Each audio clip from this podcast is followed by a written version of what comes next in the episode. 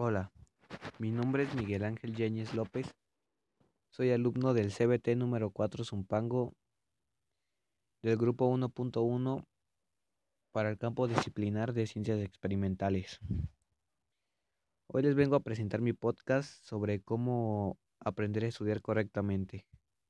Pues, cómo aprender a estudiar correctamente, cómo aprenderse a montar en una bici.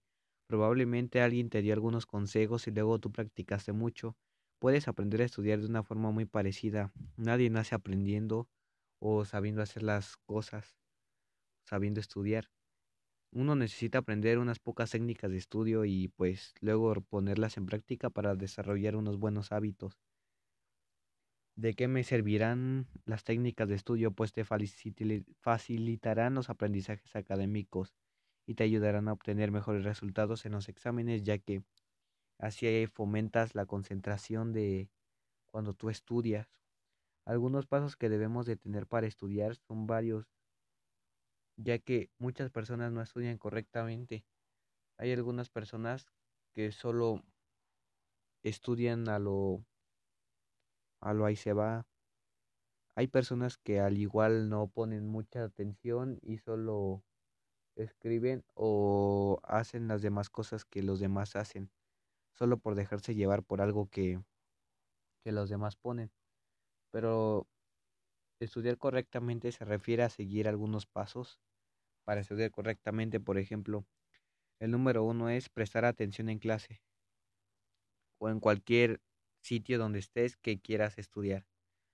Prestar atención en clase, pues tienes que prestar atención escuchar, oír, este, ver correctamente las, las técnicas que ellos te dan, poner atención en todo momento, no distraerte. La número dos es toma buenos apuntes.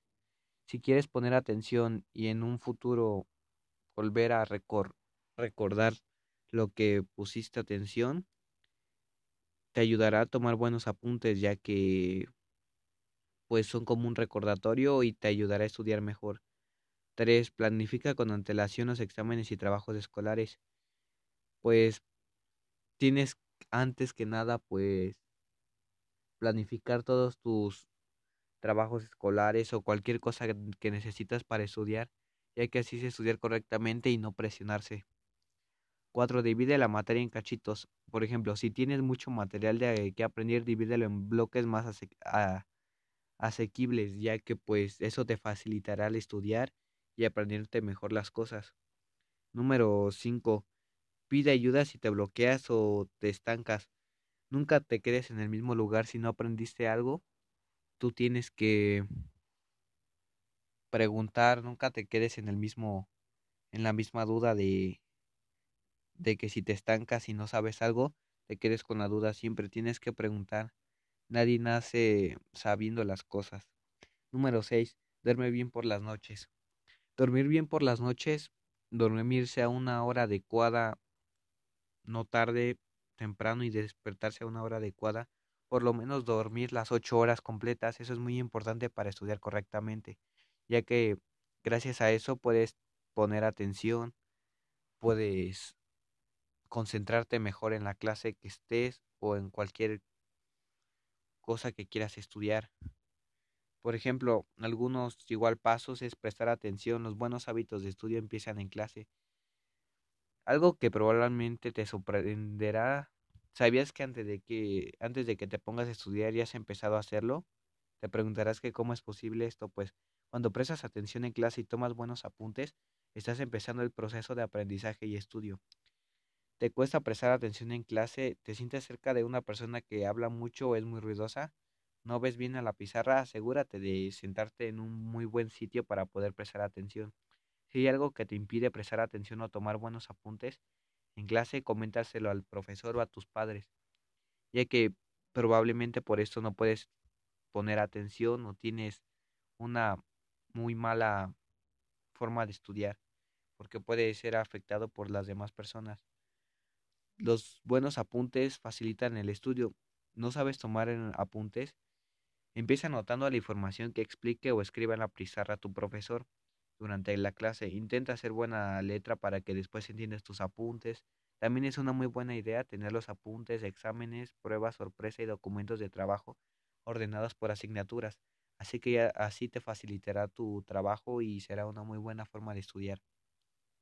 Si planificas el estudio con antelación, luego te alegrarás de haber hecho.